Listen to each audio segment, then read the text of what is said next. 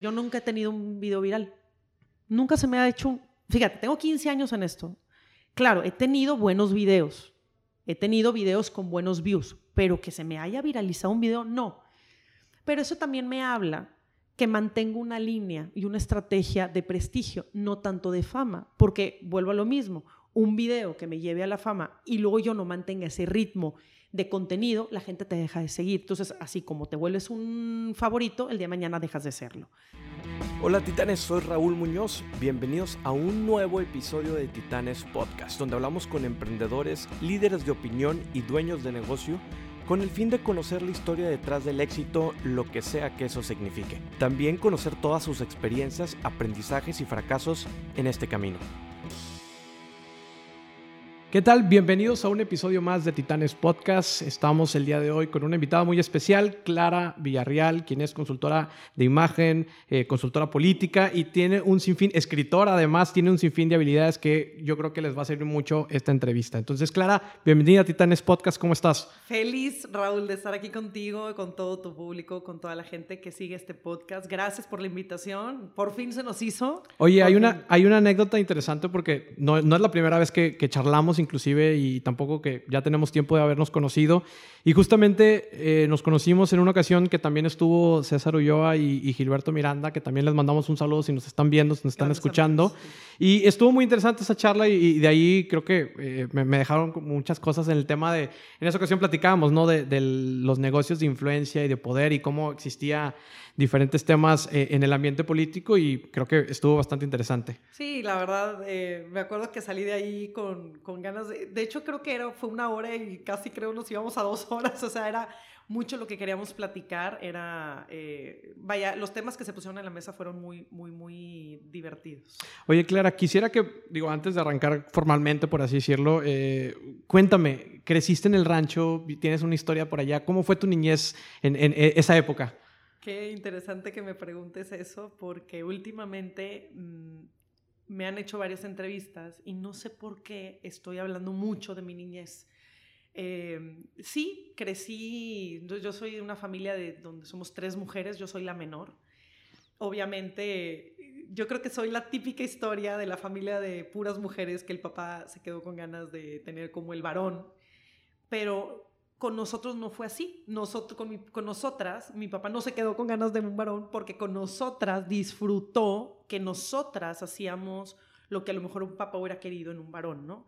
Desde muy pequeñas, eh, mis papás, desde que yo nací, mis papás ya tenían un rancho, que en ese rancho teníamos un lienzo, eh, un lienzo charro, precisamente. Eh, y pues imagínate, mi, mi, mi infancia fue agarrar un, palo de los de la cerca, de, donde cercaba a mi papá, donde dividía las parcelas, agarraba un cable o un, mecate y me subía al palo y era mi caballo, ¿no? Entonces, esa era mi infancia, la imaginación, el hacer eh, pasteles de lodo, el encontrar caracoles, el encontrar eh, ratones, el, ¿sabes? El irnos de cacería. Esa era mi infancia.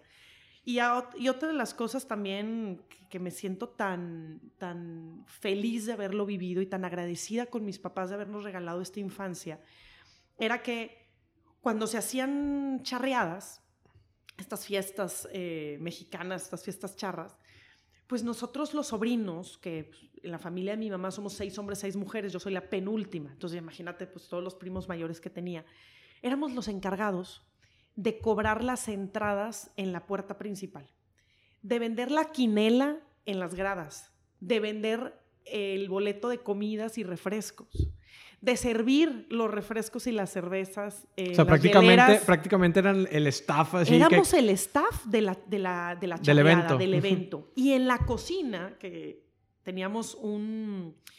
Era, o sea, si tú ves una estructura de esta forma, era un, como un restaurante que era alargado y luego tenía una pared y del otro lado, de la misma dimensión, era toda la bodega.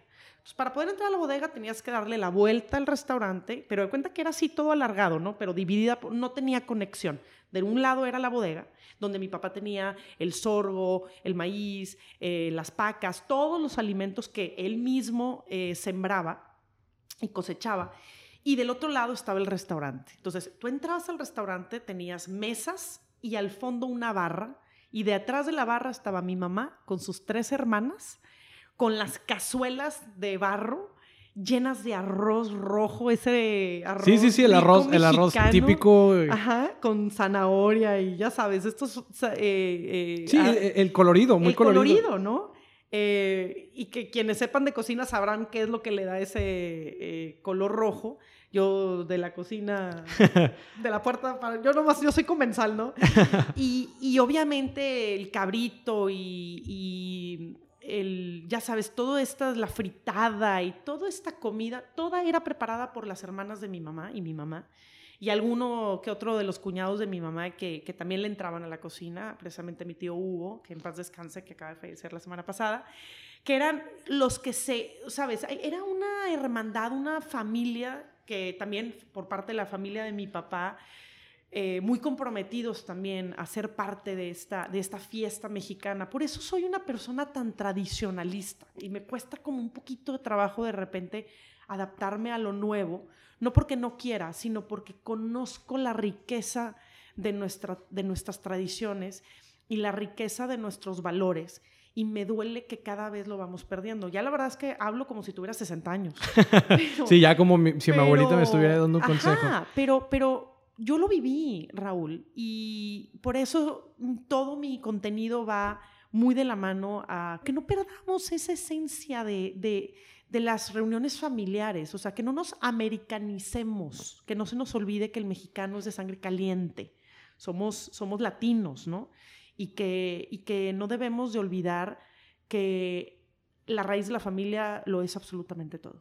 Oye, por ejemplo, ¿cómo, y, cómo fue para ti venir de ese contexto muy familiar y todo, y, pues luego cambiar hacia un contexto donde empiezas a estudiar modas, belleza, e inclusive en Estados Unidos, o sea, prácticamente como esa historia de, rancho y que vas a la ciudad grande y, ¿qué, fue para ti ese cambio y, cómo lo empiezas a, absorber? Mira, no sé si te has, dado, te has dado cuenta y quienes siguen mi trayectoria, siempre hablo de el desarrollo personal.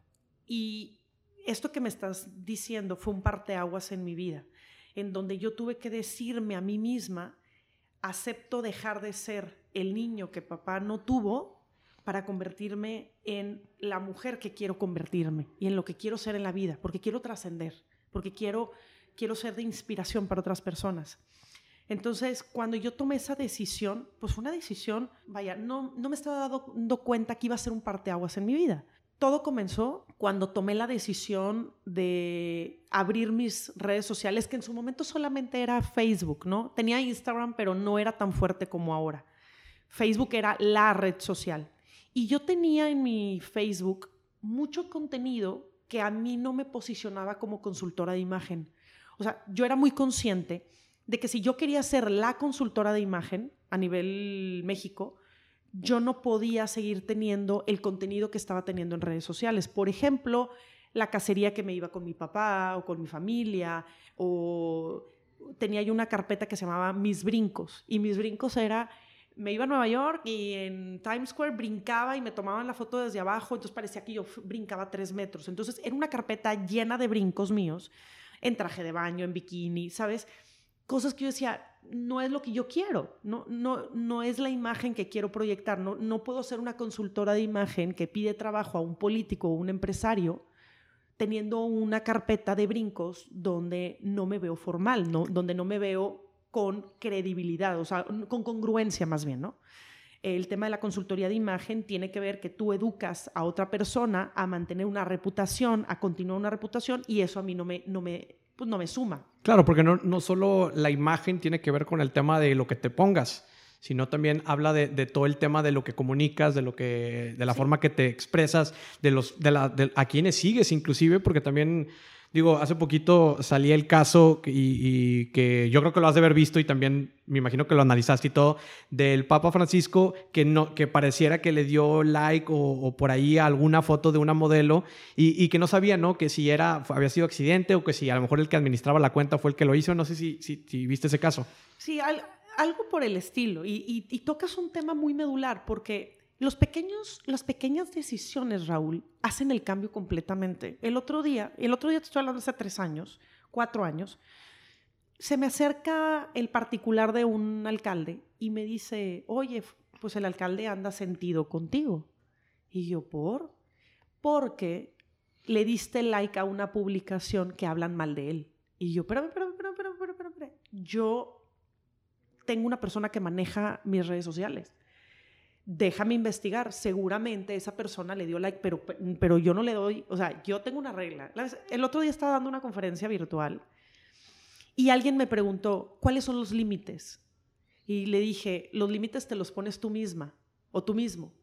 Mis límites es mi forma de vestir, cuido mucho mi forma de vestir. Dos, no le doy like a ningún político, no, le no comparto nada de su contenido y no comento ningún contenido político. Hay algunos que son amigos míos, ya eso sí, pero si lo puedo evitar, lo evito, sobre todo ahora que empiezan a contender o por el estilo. Pero procuro mantenerme muy en la línea. ¿Por qué? Porque en automático, Raúl, yo me cierro la puerta si el día de mañana su contrincante me busca para trabajar con él. Y a lo mejor mi amigo no me da trabajo, no, claro, definitivamente. Digo, tienes que dejar esas puertas abiertas y esas oportunidades. Otro límite que yo tengo es que yo no subo ni una sola fotografía con mis clientes ni con políticos. Y yo no me reúno con ellos en lugares sociales, ¿no? En sí, no, lugares públicos. Claro, un lugar público. Sí lo he hecho, pero procuro que no suceda. ¿Por qué? Porque me hablan de todos los partidos. Si te has dado cuenta, yo nunca digo no defiendo ni al PAN, ni al PRI, ni a Movimiento Ciudadano, ni a PRD, ni a PT, ni Morena. O sea, yo no defiendo a nadie. Yo soy una consultora y como comunicóloga, como periodista, te mantienes neutro. Yo aprendí eso en radio. Te mantienes neutro. No te canteas para ningún lado. Y al no cantearte, siempre eres opción para todos, ¿no? Entonces, este parteaguas en mi vida, regresando a la pregunta que me hacías, cuando yo decido volver mi, mi, Facebook de forma pública, también empieza a suceder algo en el interior. Un día mi papá, estábamos en el rancho, me dice, vámonos de cacería. Enfrente de mí está un venado de 13 puntas. Iba a ser el venado más grande que se había matado en la historia que teníamos nosotros con ese rancho. O sea, quienes saben de cacería saben que un, un venado de 13 puntas es, es un trofeo. Eh, y yo tengo muy buena puntería. La verdad, pues hija de tigre pintito, ¿no? claro. Y pues nunca le había fallado a nada. ¿Desde qué edad empezaste pues, a...? desde que nací. Desde que, desde que naciste, naciste con un rifle. Desde que nací, a ver, nosotros, desde que nací, el cuarto de juegos había un, una cómoda que las puertas superiores tenía escopetas y la puerta de abajo eran las balas, los trapitos con los que mi papá aceitaba, el aceite con los que sí, mi papá siempre limpiaba sus armas. Y desde que nacimos, esa cómoda nunca se abrió. O sea, había una regla muy clara, prohibido abrir esta cómoda. Y entendimos que esa cómoda sin la presencia de papá no se abre. Solamente en presencia de papá se abría esa cómoda. Y no sé, crecí con esta educación de respetar que esa cómoda era de, Sí, que hay reglas, hay reglas sociales que, yo se tienen que respetar. siempre vi a mi papá limpiando sus armas y, me enseñó a, usar las armas, ¿no? Tanto que no uso las armas si no tengo presencia de alguien que tiene más conocimiento que yo, ¿sabes? Prefiero no, no, no entrar en ese tema. Entonces, este parteaguas de mi vida sucede cuando estoy viendo, lo recuerdo como si fuera hoy en la mañana, no ayer, hoy en la mañana. ¿Todos los días lo recuerdas? O sea, porque me cambió la vida. Claro, es algo que nunca voy a olvidar, Raúl. Es más, hasta me da sentimiento platicarte porque yo estoy en la mira viendo al venado, una belleza de animal, yo le tiro y el animal se ve herido y nunca lo encontramos. Yo estuve un año sin poder dormir del coraje que me dio y nunca más en la vida he vuelto a tomar un arma para apuntarle a un animal. Me cambió, algo adentro de mí cambió. Dije, no se vale. No se vale, punto y aparte, no se vale. ¿quién soy yo? Ahora, ojo, no estoy diciendo que estoy en contra de la cacería. Te voy a decir por qué. Porque la cacería, más allá de ser un deporte, existe una sobrepoblación de animales que se tienen que tumbar.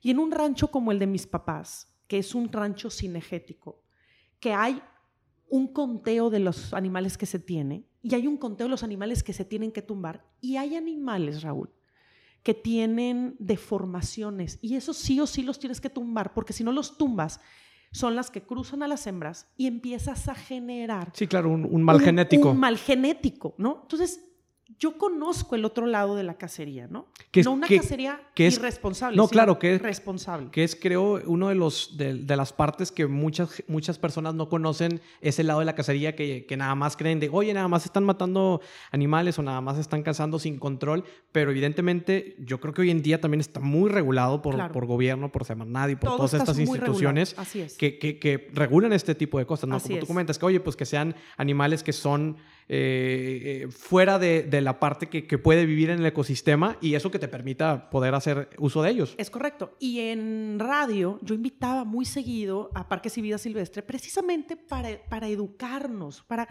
para que no juzguemos sin saber, ¿no? Tengo, tengo este, esta educación desde pequeña, ¿no? Entonces, algo cambió dentro de mí, Raúl. Algo, algo me hizo un cambio químico dentro de mí donde dije, no más. Y yo no puedo ser una consultora de imagen que está en pro de la vida, que estén, o sea, le dejo eso a los cazadores, a los expertos en el rancho de mis papás y en muchos ranchos responsables, que son responsables de la cacería, animal que se mata, animal que se consume, su carne, su piel, todo lo que se puede consumir se consume. Entonces, hubo un cambio dentro de mí. Y al haber este cambio es donde yo empiezo fuertemente a hablar del desarrollo personal. Por eso mi libro de, Lo mejor de Clara Villarreal, Siete Caminos para la Superación Personal, es una extracción de las entrevistas que más dejaron huella en el primer año del programa, fueron tres años consecutivos, donde yo te hablo sobre diferentes herramientas, diferentes caminos donde tú te puedes desarrollar. La intención de este libro es que tú leas es muy, muy digerible de leer este libro porque son entrevistas, preguntas, respuestas, conversaciones. Si tú ves el, el índice, tú te puedes ir al tema que más te llame la atención. Y el tema que te brinca es donde tú puedes empezar tu desarrollo personal. Y de ahí es un, es un caminito que no paras, ¿no? Entonces, fue como ese parteaguas en mi vida donde me, me, dejo a un lado la vida familiar, la vida de la cacería y todo este tema para convertirme en lo que yo, Clara Villarreal, quiero ser y no ya en la no en el hijo que papá quería en casa, ¿no? O, no, o no la expectativa de mis padres, sino la expectativa mía, la propia, ¿no? Claro, definitivamente. Y por ejemplo, ¿cómo fue esa catarsis que viviste, pues también con tu familia, con tus padres? Me imagino que también, no sé si hubo quizá drama, porque de repente también es como que, ¿cómo? Ya no vas a hacer las cosas que te gustan con nosotros, o, cómo fue para ti ese, ese proceso? Fíjate que no, no fue tan así, tan abrupto, no, claro. así porque ni siquiera fue algo que yo grité. Fueron cosas que yo fui tomando la decisión y entonces cada vez que me invitaban es, ay, no puedo. O, Fuiste como, como tomando tus, tus barreras. Ajá, empecé como, como a poner un poco de excusas, pero entonces no se dieron cuenta. Yo creo que donde más eh, hubo un cambio drástico en la familia fue el día que yo decidí salirme de casa de mis papás. A una edad avanzada, creo yo, pude haberme salido antes, pero emocionalmente eh, yo estaba lista hasta los 32 años, me salí de casa de mis papás y fue una decisión que me costó mucho trabajo, ¿no? Fue enfrentarme, yo creo que ha sido como el monstruo más grande en el, del cual me, he enfrentado. En la vida tenemos monstruos, ¿no? Y de repente le vamos sacando la vuelta. ¿Y tus hermanas ya se habían salido? Ya, Mis hermanas se habían salido porque se habían casado. Ok. Entonces, lo que se esperaba era que Clara se saliera vestida de blanco, ¿no? Eh, no sé, la tradición, la cultura de la familia. De hecho, yo me dedico a imagen, etiqueta y protocolo porque viene de familia. Del lado de mi papá había código de vestimenta para ir a visitar a mis abuelos. Y para la cena, me imagino también. Claro, o sea, había, o sea, tú entrabas, tú llegabas a casa de mis abuelos y había reglas. Punto. O sea, no había manera de que tú no siguieras un código de vestimenta. Entonces, yo crecí con eso. Mis amigos, yo les tenía que decir cómo irse vestidos a mi casa, porque mi papá no aceptaba que fueran en pants o en sandalias o en guaraches o, o en camisas sin manga. O en gorra. Fíjate que la gorra, no era problema. O sea, era más como las camisas sin manga no había manera que lo permitiera mi papá, o en bermudas o shorts o sandalias, ¿no? Eso es, a ver, a mí se me viene vestido aquí como, como, como caballero, ¿no? Entonces, para mí recibir amigos en shorts es, no puedes estar aquí, mi papá te va a matar, te va a correr, y qué pena que te corra. O sea, y, ¿Y, sucedió algo? Claro, o sea, fuera, en, algún momento, en algún momento, eh, varias veces me pasó.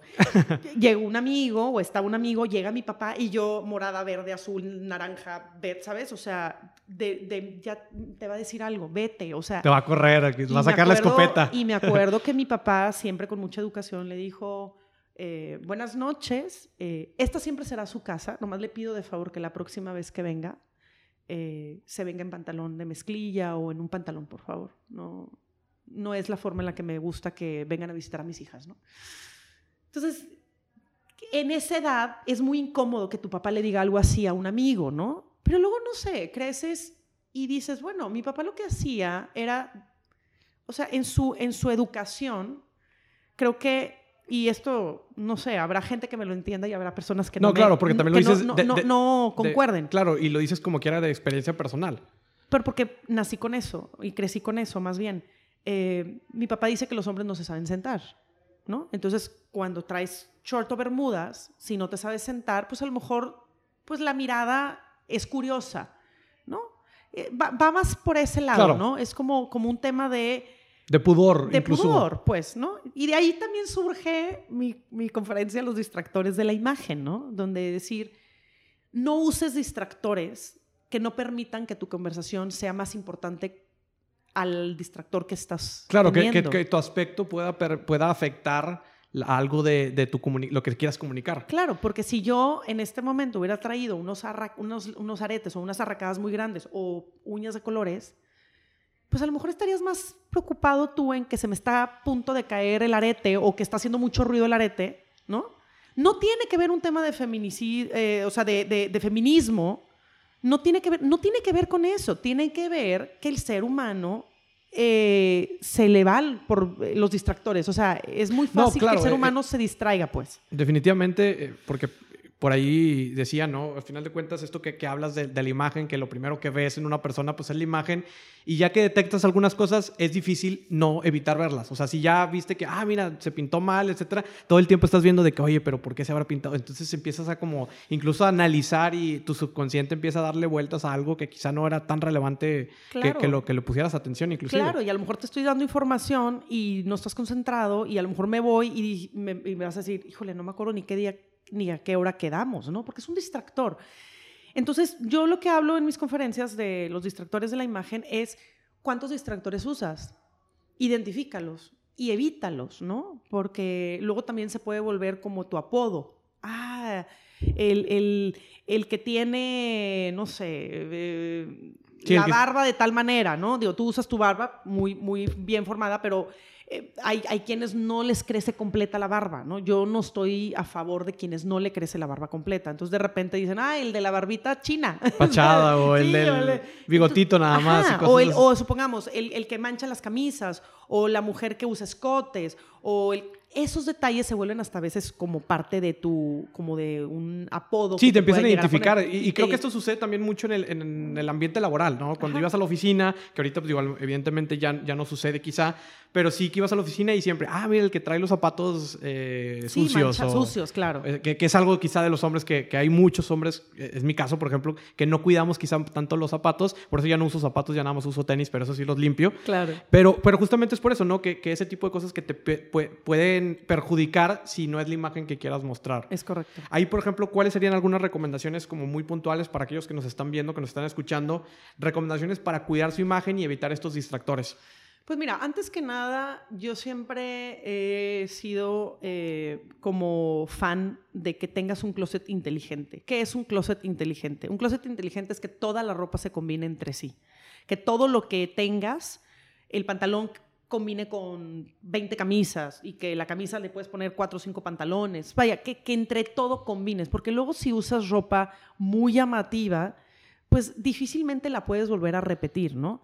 Eh, básicamente es eso, o sea, como que tengas un closet inteligente que puedas combinar entre sí. Otra cosa, que cuando vayas a tener un evento o algo en específico, desde antes pienses qué es lo que te vas a poner, una noche antes, una noche antes di, bueno, ¿qué me quiero poner mañana, no?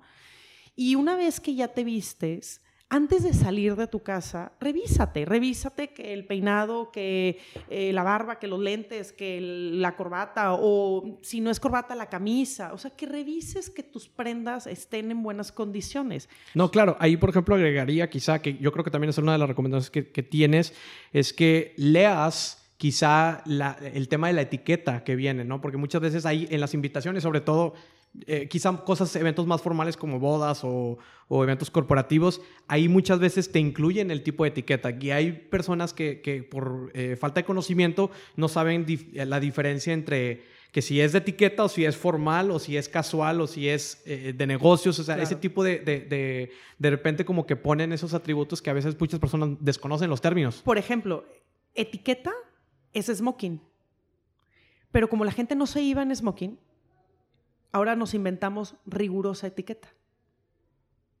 Pero etiqueta es smoking. Claro. Punto. Búscale por donde quieras. O sea, en, etiqueta, o sea, y hablando de la. De, ya del diccionario. del diccionario de etiqueta, ¿no? De, buenos modales, de etiqueta, de protocolo. Cuando una invitación dice etiqueta es smoking.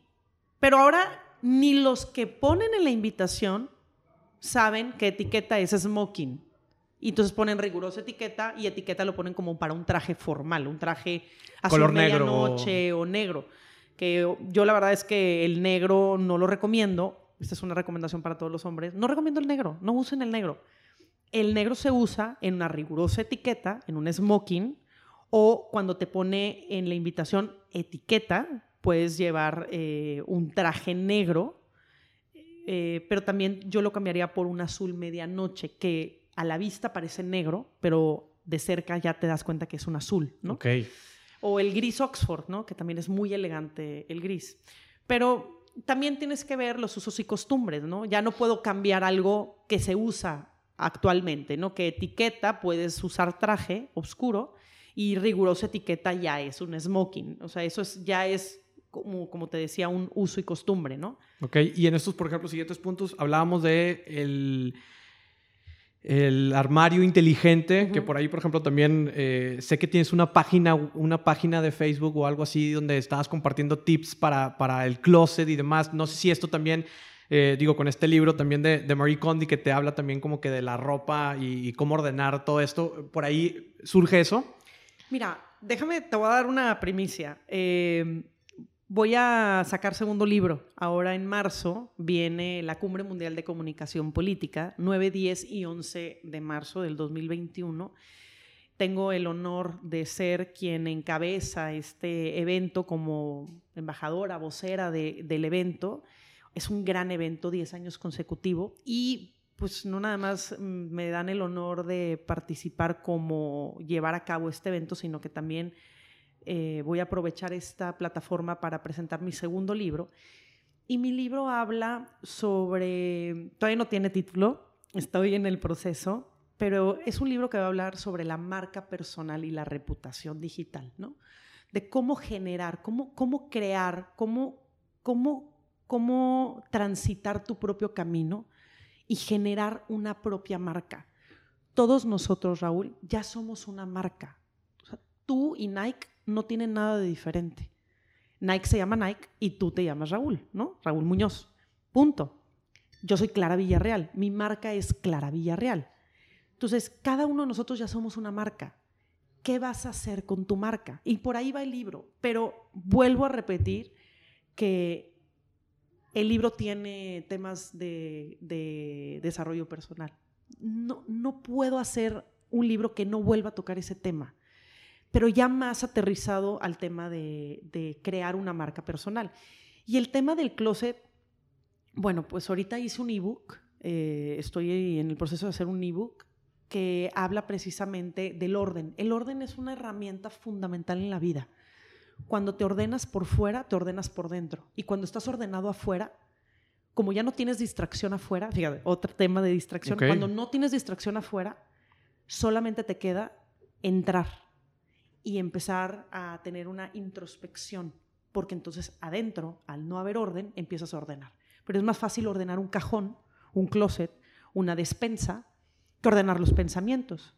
Pero cuando ordenas la despensa y cuando ordenas tu closet y cuando ordenas el cajón del buró, llega un momento que cuando abres y todo está perfectamente en orden, no tienes conflicto adentro de tu mente, porque todo está en orden. Entonces te empiezas a dar cuenta que ahora donde tienes que arreglar es adentro. Entonces, un capítulo fundamental del libro va a ser el orden.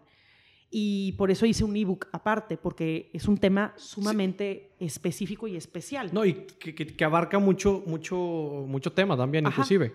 A lo mejor podrá ser confuso. Claro. Que me, me dicen, bueno, es que Clara toca temas de desarrollo personal, de orden, de imagen, de belleza y de política.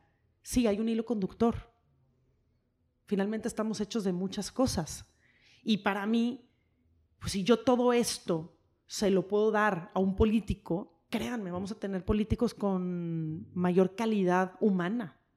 Un político que no está pensando en el exterior, un político que está pensando primero en él ser una buena persona, en ordenarse su casa, sus cosas, eh, sus pensamientos, para que luego ordene un municipio o ordene un congreso o ordene un país, ¿no? No, claro, definitivamente, porque digo, mucho, eh, en, sobre todo en el tema político, es ayudar a las personas, ayudar a la gente, pero también de pronto, si, si lo ves como ser humano, ¿quién está ayudando al que está representando eso, al que tiene esa carga, que necesita también tener un balance, una introspección definitivamente y un desarrollo personal grande para poder recibir o, poder... Eh, recibir de buena forma las críticas, que, las que sean malas, inclusive como también las buenas, porque hay quienes, incluso políticos, que, que no saben recibir críticas buenas, cuando, porque parece que todo pareciera que es ataque y todo es contra ellos, ¿no? Eh, por ahí, por ejemplo, del tema que, que, me quedé pensando del orden, ¿crees que hoy en día, como hoy en día todos estamos en casa y estamos trabajando en casa, se haya eh, como tornado un poco más eh, el buscar este orden en nuestra casa, buscar un poco más la, introspección, o sea, que se haya dado como esa oportunidad. Sí, definitivamente hubo muchas personas que estando dentro de casa se dieron cuenta que tenían un desastre dentro de casa y dijeron manos a la obra. El tema es como la consultoría de imagen. Si tú mismo haces un cambio, nunca está de más que tengas una voz externa que te ayude para que no vuelvas a caer en la misma rutina de siempre. En el tema de, poner orden en tu casa, si no lo haces eh, con, una, un tema de, no sé, como una forma administrada de hacerlo, con una técnica más bien, vas a volver a caer en lo mismo. Te voy a poner un ejemplo sumamente básico y que es fundamental, es medular. Por ejemplo, las medicinas. Voy a poner un ejemplo. Tienes un cajón lleno de medicinas en cierto lugar de tu casa. O tienes un botiquín, una cajita de plástico que tiene todas las medicinas. Así la tengo tal cual. Pero abres el cajón de la cocina y tienes unas aspirinas. Abres la despensa y tienes un tempra. Y luego en el buró de tu cuarto, eh, al lado de la cama, tienes, eh, no sé, un Tylenol, eh, o no sé, cualquier medicina y unos curitas en el baño. Cuando tienes un sistema de acomodo y empiezas a ponerle orden a tu casa, la regla número uno es, si vamos a estar en el tema de medicinas, o sea, si, estamos en, en, el momento de arreglar medicinas, la regla número uno es, pon todas las medicinas en un solo lugar. Por ejemplo, en la cama, en el comedor, en la sala, no sé. O sea, agarra una base donde pongas todas las medicinas. Te vayas a todos los cuartos, habitaciones, cajones, puertas, baño, todos los lugares en donde pueda haber un curita o un medicamento, el que sea, vas por ellos y los pones en ese lugar donde estás acomodando todo. Luego te sientas, una vez que ya abriste todos los cajones de tu casa y que los pusiste en un solo lugar, ahora te pones a ver la, eh, caducidad de cada producto. Tiras y obviamente la recomendación es que todo lo que vayas a tirar los saques de sus packs, o sea, que no los dejes ahí, porque ¿qué sucede? Que luego la gente puede hacer mal uso de ella, ¿no? Para evitar un problema. para, Temas de inyecciones, o sea, jeringas, eh, hay que tronarles la, la, aguja y volverla a guardar para que la gente de la basura no se vaya a picar. O sea, cuidar ese tema, ¿no? Una vez que ya tienes todas las medicinas que están dentro de su, o sea, que no han caducado, ahora sí empiezas a acomodar qué, necesitas de cada cosa. Y todo va en una sola caja. Entonces, la regla en la casa va a ser medicina que ocupes, se toma de aquí, medicina que dejes de usar, se pone aquí. No va a otra parte, no va al buró, no va a otra parte. Siempre va a estar en el mismo lugar. Bueno, imagínate eso en todo lo que tienes que acomodar. Por ejemplo, otra de las cosas que les digo es, vamos a hacer el closet, vamos a sacar todo. Y me dicen, ¿todo? Todo. No, no, no, pero a ver, o sea, nomás lo del tubo. No, no, no, no, no, todo. Cajones, eh, eh, gavetas, lo del tubo, todo. Es como si fueras a vender tu closet. Es más, la casa es nueva ¿Es en serio, Clara? Sí, estoy. No, me estás bromeando. No, no te estoy bromeando. es, 100%. 100% vas a sacar todo. Y una vez que saques absolutamente todo, este es el or, fíjate, esta es mi metodología, no es la metodología maricondo, esta es mi metodología. O sea, lo que sugieres es juntar una cosa con la otra. ¿eh? Desordenar para ordenar. O sea, no vas a desordenar. Digo, desordenar en el sentido que sacas todo. Sacas eh, todo como si te fueras a mudar de casa. Que también las mudanzas de casa salen impresionantemente más cajas de lo que crees que llegaste. Es correcto. Entonces, una vez que sacas todo, la segunda etapa es limpias todo. ¿Cuántas veces has limpiado el tubo de tu closet? Nunca, ¿verdad? Creo que no. Tú sabes, o sea, tú te podrías imaginar la cantidad, de... La cantidad de polvo y suciedad que tiene ese tubo. Definitivamente. Bueno, eso es lo que hacemos. Con un trapito limpiamos tubo, rincones, todo, absolutamente todo. Todos los cajones se sacan, porque luego los cajones van guardando pelucita, un botón que se cayó, una aguja, un, y, cosas, ¿no? Incluso monedas que de repente a lo mejor se quedaron ahí. claro, y estás diciendo monedas porque seguramente tienes una moneda en un cajón. Entonces, empiezas a sacar absolutamente todo. ¿Y qué haces? Una vez que tienes en tu cama, esto sí va a ser en tu cama, cama, piso, el sillón que tienes en tu recámara, una vez que tienes todo afuera, ¿qué crees?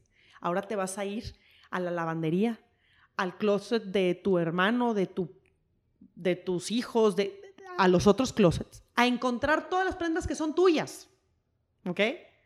Vas a hacer lo mismo que los medicamentos. Vas a ir a buscar en toda la casa todo lo que va dentro de tu closet. ¿Ok?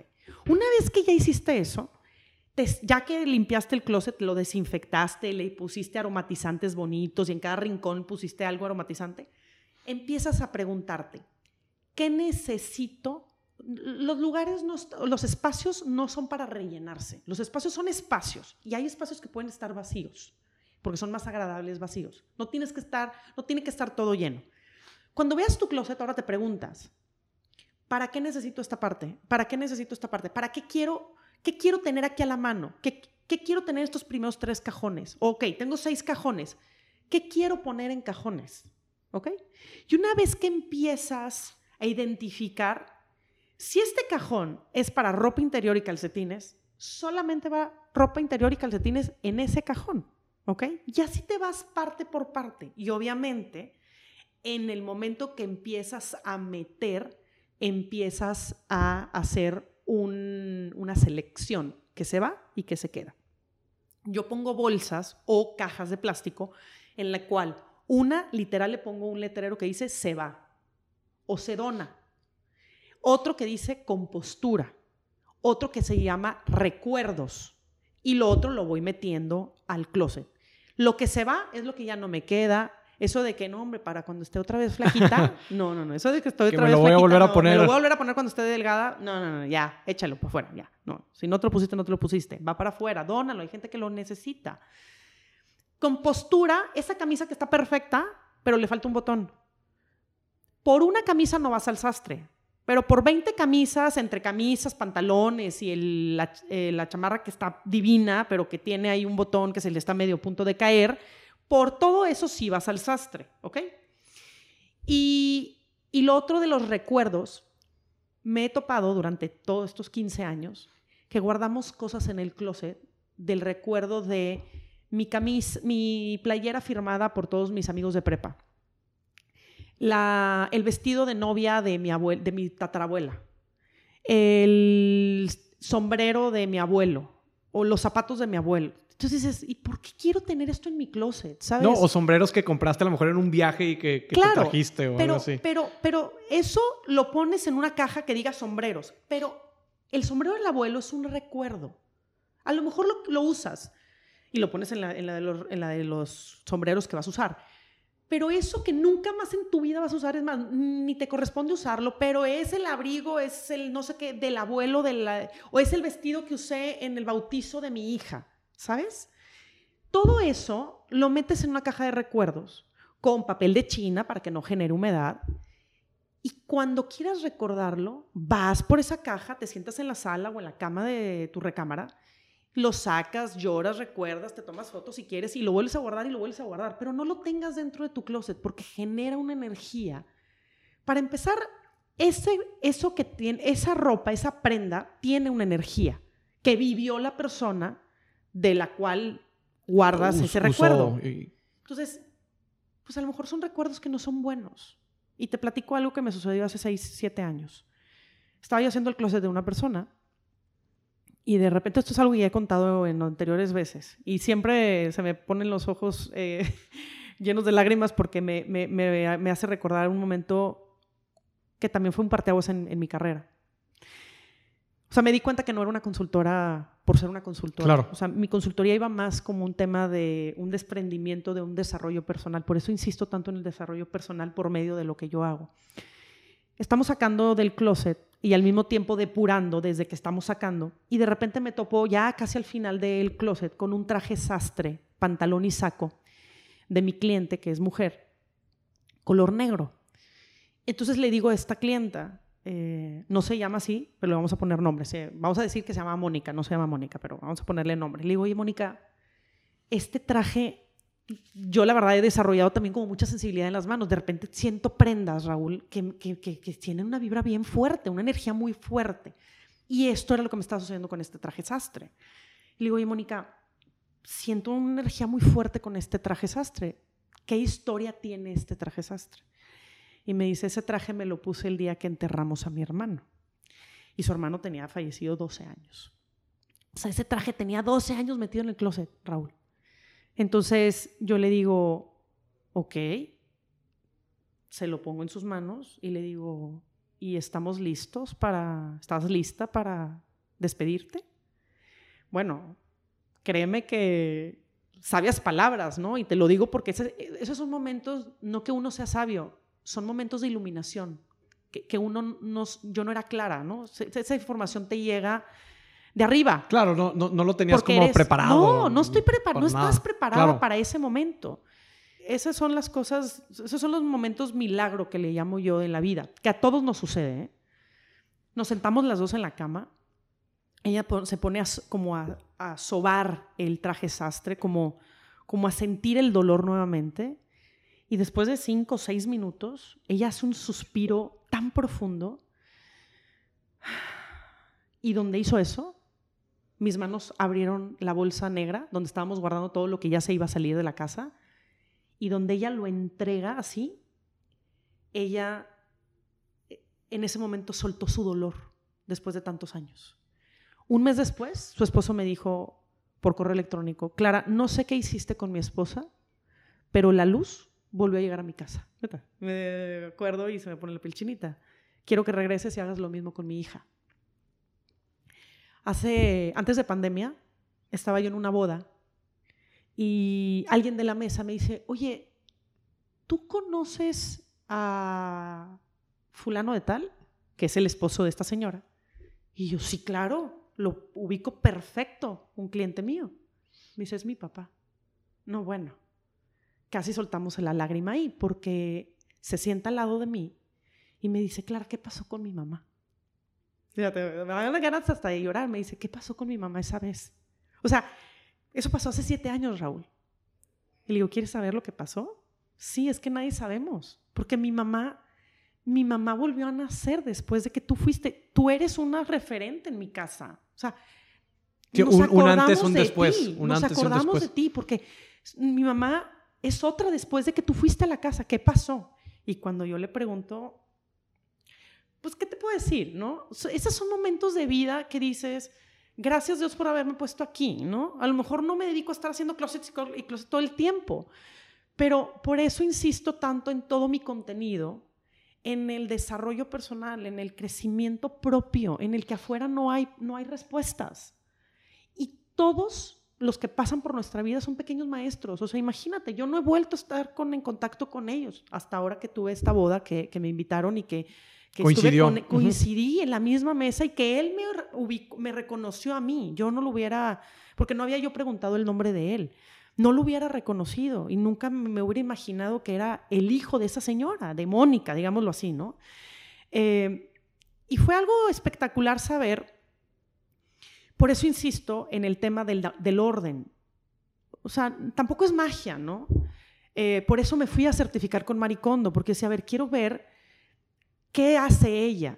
Y lo que hace ella es una metodología de acomodo que yo lo, lo incorporo con mi metodología de desarrollo personal, ¿no? Por eso creo que la grandiosa metodología de Maricondo, con el éxito que yo he tenido y con la experiencia y con, y, con los resultados que yo he visto de mi closet, pues obviamente yo hago esto y trato de llegar a más personas con el contenido que, que, a veces no hago tanto contenido de eso, Raúl, porque siento que hay demasiada información ya en el ambiente, que llega un momento en que digo, pues no quiero, yo no voy a competir, ¿me explico? Claro. Porque hay demasiada información de ello.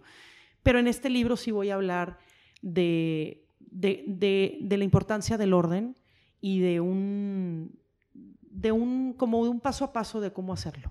No, claro, y definitivamente eh, eh, eh, va muy vinculado en el tema de, las redes sociales, ¿no? Porque a veces que no tenemos el orden, inclusive en las redes sociales, estamos publicando de todo tipo y toda información, y que como bien dices, ¿no? Hay una huella digital que hoy en día estás creando y una reputación digital que si no se cuida, pues pudiera llegar a afectarte, ¿no? El caso muy común, pues es los políticos que de repente compartieron algo cuando estaban jóvenes y lo tratan de extraer y empiezan a usar de esa información, pues así hoy en día también a, una persona común y corriente le pudiera suceder algo así, ¿no? Inclusive para pedir empleo, pues ya también los reclutadores ven tus redes sociales, por ahí a ver qué es lo que compartes, si, si los valores que tú tienes empatan con los de la empresa y puede ser también eh, información que puede estar a tu favor o en contra tuya. En eso te tengo que decir dos cosas. Eh, la primera es que el otro día una chica me, me mandó su currículum por medio de un mensaje directo en Instagram ella me escribe que ella es consultora de imagen y que está estudiando una maestría y digital de imagen y todo este tema. Se me hizo muy interesante el perfil de ella, pero en el momento en que veo su fotografía está en bikini. Entonces digo, pues no, ya, ya no le voy a dar seguimiento porque si ella es una consultora de imagen y se vende de esta forma, entonces ella tiene otra forma de venderse. Yo no me vendo así. No, es, no estoy diciendo que esté bien o esté mal. Claro hay clientes para este, este perfil, yo tengo otro perfil. Entonces dije, bueno, no voy a educar yo a nadie, ¿no? O sea, aquí viene gente a sumarse a este equipo que, que ya tienen como a lo mejor una alineada, una, una forma de pensar que es como la mía. Y la segunda es que conforme vayamos avanzando, eso que acabas de decir es fundamental. Hoy en día, los políticos que actualmente nos gobiernan pues no tienen un antecedente digital porque hemos crecido con las redes sociales. Claro. Y obviamente ellos han compartido en redes sociales lo que quieren compartir. Sin embargo, en cinco o seis años más, quienes nos van a empezar a gobernar ya tienen un historial digital. Y por más que subas y borres, siempre hay algo que ya, siempre hay alguien que ya lo vio y que le tomó foto o que lo grabó y que hay personas, lamentablemente, digo, finalmente es un balance en la vida y en el mundo, hay personas que solamente están viendo cómo eh, grabar información para sacarla en el momento en que te pueda perjudicar esa información. Por eso es importante no siempre opinar de todo, no siempre subirte al trending de todo. A mí me encantaría ser muchísimo más activa. Bueno, soy activa, pero me gustaría a lo mejor ser muchísimo más activa. Pero digo, ¿para qué me meto en temas que a lo mejor no domino o que el día de mañana me pueda arrepentir de haber opinado en algo que no era necesario hacerlo. Entonces, también es sano bajar un poquito el ritmo y volver a surgir, ¿no? O sea, también es, no, no es necesario siempre estar como arriba, ¿no? O sea, siempre es bueno ir y venir. Y hay una gran diferencia entre fama y prestigio. Y eso es algo que yo quisiera como a todos los que están con esa hambre de darse a conocer. Que hoy en día se ha popularizado. Todo el mundo quiere ser influencer, todo el mundo, quiere ser, eh, figura pública, pero también tiene su, su lado eh, que, que, te puede perjudicar también. Primero, primero decirte dos cosas. Que hay una diferencia entre fama y prestigio. Fama, así como la obtienes, el día de mañana la vas a dejar de tener. Que son estos videos que se pueden hacer virales o alguna fotografía o etcétera, ¿no? Estos momentos, cinco minutos de fama que puedes Por tener. Por ejemplo, yo nunca he tenido un video viral. Nunca se me ha hecho un... Fíjate, tengo 15 años en esto. Claro, he tenido buenos videos. He tenido videos con buenos views. Pero que se me haya viralizado un video, no. Pero eso también me habla que mantengo una línea y una estrategia de prestigio, no tanto de fama, porque vuelvo a lo mismo, un video que me lleve a la fama y luego yo no mantenga ese ritmo de contenido, la gente te deja de seguir. Entonces, así como te vuelves un favorito, el día de mañana dejas de serlo. Y el prestigio es algo que eh, mira, pongamos... Se va construyendo, ¿no? o sea, es, algo, no es algo que, que, de la noche a la mañana lo vas a tener definitivamente. Tengo 15 años en esto. Oye, ¿te encantaría tener más seguidores? Claro, a todo mundo. Oye, ¿te encantaría? Sí, todo eso me encantaría. Pero hay una diferencia entre fama y prestigio. No más que sepamos la diferencia entre uno y la otra. Y em, algo que también es fundamental es que yo sé que hay un hambre en nuestra sociedad y en el mundo entero de ser figuras públicas y de ser famosos. Tengamos mucho cuidado con el contenido que compartimos, porque el día de mañana puede ser too late, ¿no? hay muchos casos de personas exitosas, muy exitosas, gente que tiene una vocación y que por un error no se han vuelto a, recuperar. Por ejemplo, Vanessa Polo le llamaron la Lady Polanco. Fue la primera lady en México. En el 2011 ella tuvo un incidente donde le gritó a un policía, le dijo cosas que se ha arrepentido durante todo este tiempo de haberlo dicho. Una mujer certificada en, locución, eh, fue Miss Puebla, una mujer bellísima. Cinco años después está en el programa de eh, Joaquín López Dóriga pidiendo una disculpa nacional, a nivel nacional. Estás hablando de 2016. 2011 fue el incidente. Dos, cinco años después no consigue trabajo. Pide una disculpa a nivel nacional y hoy en el 2020 eh, sube podcast y sube videos en YouTube y para lo que yo veo, creo que no le ha sido fácil volverse a recuperar. No digo que esté bien o esté mal, emocionalmente no lo sé, pero yo que veo su caso... Sí, al menos en, la, en, la, trayectoria profesional, eh, pues pareciera que, que, hay gaps ahí donde... Si ustedes la buscan y le escuchan la voz, tiene una voz hermosa y divina, digna de estar en radio y ser una locutora porque aparte es una locutora certificada.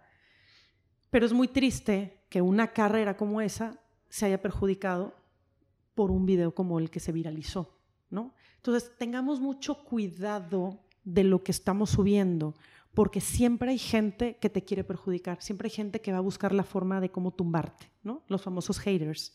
Y en una de esas, así como el éxito eh, viral, digamos, que te, que te pegue un video, eh, de forma positiva, de la misma forma te puede llegar a pegar un video negativo. Entonces, seamos respetuosos. El día que a mí me ofrecieron eh, tomar el programa de radio y que dije sí, antes de sentarme me leyeron la cartilla y la cartilla es, tú eres una periodista neutra, tú no opinas, ¿no? Y me lo dijeron en el buen sentido de la palabra, diciendo, no te cantes hacia ningún lado. Y otra de las cosas que me dijeron es, ten mucho cuidado lo que dices porque el día de mañana puede ser usado en tu contra. Y tres, eh, no corras. El día a día te va a dar las horas vuelo que vas a necesitar para que el día de mañana seas alguien, ¿no? O sea, pian pianito, diciéndolo así, ¿no? De esta manera. Claro. Y fueron los mejores consejos que pude haber recibido porque, honestamente, hay otro más que es muy importante, es lo que digas, alguien te está escuchando y alguien toma decisiones con lo que tú dices. Entonces, si vas a dar un consejo, antes de darlo, analiza que alguien puede usar tus palabras para tomar decisiones de vida. Por eso yo siempre decía que este era un programa de cultura general y de información para tomar decisiones de vida, ¿no? por eso cuidábamos mucho el contenido de quiénes iban y de cómo compartíamos la información. Entonces, es lo mismo. Yo, esto que a mí me regalaron de información, estos consejos que a mí me dieron, yo se los regalo a todas las personas que están escuchando este podcast para decirles, cuida tus palabras, porque hay personas que están tomando decisiones. Y hoy, que estamos en un momento donde hay mucha depresión, lamentablemente vienen o se están suscitando mucho suicidio. Ten cuidado con lo que compartes en las redes, porque a lo mejor alguien va a tomar esa información no eres culpable, pero si puedes, antes de decir Evitarlo inclusive, si puedes evitarlo. Si puedes evitar un comentario, que el día de mañana alguien pueda, pueda usarlo, ¿sabes? Para, para, para herir a alguien más o para Perjudicarte perjudicarse a, sí mismo, pues mejor cuidemos lo que, porque, porque está muy padre, tener un micrófono enfrente, te sientes importante. No, y creo que las redes también han democratizado mucho eso, que, que, pueda ser como esta libre expresión y, puedas opinar de, de, todo, porque pareciera que todo el mundo opina de todo, pero digo, ahí puede quedar, o sea, es, es, es mucho poder para quizá personas que, no están preparadas lo suficiente para, para poder afrontar lo que se pudiera venir en dado caso, positivo como negativo. Disfrútenlo, disfruten los medios, disfruten las redes sociales, disfruten el micrófono, pero también hagámoslo con responsabilidad, porque también hay chavos que vienen atrás de nosotros, ¿no? Vienen... Y, y, el tema es que hay muchos niños, no sé si la palabra esté bien empleada, eh, no sé si esté bien dicho decir explotación infantil porque los niños no tienen idea de lo que está sucediendo al ser expuestos de la manera en la que están siendo expuestos en las redes sociales. Es tanta la atención, digo atención, no tensión, sino atención que están recibiendo, que el día que la dejen de recibir, eh, van a llegar a un trabajo diciendo o exigiendo que tenga atención. Y tú dices, espérame, espérame, aquí se te paga porque estés detrás del, del escritorio trabajando. No, no, no, espérame, pero es que yo soy viral, yo desde chiquito soy viral. Y tú dices, sí, pero en esta empresa no nos interesa lo viral. O sea, entonces hay que tener mucho cuidado porque pues si ahorita a un niño le preguntas qué quiere ser, pues todo el mundo quiere ser youtuber. No digo que esté mal, pero tengamos cuidado porque luego si no sabemos cuidar la madurez de nuestros hijos y de los niños, pues lamentablemente el día de mañana va a venir otra depresión diferente, pero porque nacieron con las redes sociales. Entonces, y, hay, que, hay que ser conscientes. El día de mañana dices algo en redes que no me cae bien y te dejo de seguir. Claro, tan fácil, como eso. Y es más, no nada más te voy a dejar de seguir. Mañana va a venir alguien que me diga lo mismo que tú, pero mejor y más divertido y que tenga más lógica con mi vida que la como me la decías tú. Entonces, tengamos cuidado, trabajemos en tener un prestigio para que dure más tiempo, sobre todo los chavos que ahorita están haciendo TikTok, pues no, no, no, no des todo en un, solo, en un solo TikTok, no des todo en un video. Velo dando poco a poquito para que te mantengas y perdures en las redes sociales y no seas como uno más de los que suben y bajan. No, claro, creo que, creo que es una carrera y es una carrera de, resistencia, sobre todo por aquellos que han eh, corrido maratones, pues te dicen, ¿no? Que, que pues sí, los primeros 10, 15, 20, 30 kilómetros es lo más sencillo y lo más fácil, pero los últimos 10, pues es, no es el que corre más rápido ni es el que, el que llega primero, es, digo, que, que tú te puedas mantener al ritmo, que sí puedas perdurar esos 40 kilómetros. Llegar es muy fácil. Llegar, sí. Hay que mantenerse, hay que, hay que saber mantenerse, ¿no? Definitivamente. Clara, compártenos tus redes sociales para todos aquellos que, quieran seguirte, que quieran buscarte, que quieran consumir el contenido que estás publicando. Muchísimas gracias. En todas mis redes sociales me encuentran como Clara Villarreal. LinkedIn, Facebook, Instagram, Twitter, en todas las redes sociales me encuentran como Clara Villarreal, Villarreal con doble R. Excelente. Pues Clara, no sé si algún consejo adicional que quieras dejarnos, alguna recomendación sobre ya sea marca personal, sobre el desarrollo personal, que, yo creo que puede ser por ahí, ¿no? ¿Cómo empezamos a, poder eh, buscar en nuestro interior y a poder desarrollarnos personalmente? Pues mira, básicamente eh, creo que tenemos dos tipos de personas, ¿no? En las redes sociales. Eh, los que ya están ahorita en un auge o en, una, en un posicionamiento o en crecimiento y quienes quieren y no lo han podido hacer. El consejo es paciencia para quienes no lo han logrado, paciencia, eh, cuida el contenido, disfruta el día a día, no hay prisa. Y para quienes ya lo hacen, que sean conscientes de que el tener un micrófono enfrente o tener una cámara enfrente eh, te hace sentir importante, todos queremos ser artistas, todos queremos ser figuras públicas, pero también te hace responsable del contenido que estamos generando. Entonces, y por otro lado, para quienes consumen, pues nosotros nos convertimos en lo que consumimos. O sea, si, y esto lo dije en una conferencia y todos estaban atacados de la risa porque les decía, cierren sus ojos, respiren profundamente y si tú fueras una naranja y te exprimo, ¿qué, qué, saco de ti? O sea, yo te estoy exprimiendo así a ti, Raúl, yo te exprimo, ¿qué saco de Raúl?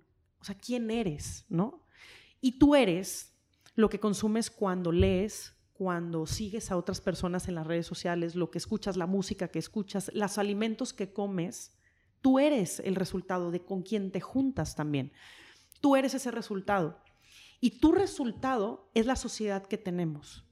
Si no tenemos la sociedad que queremos, entonces preguntémonos qué estamos consumiendo. Entonces, el consumo viene por todos lados.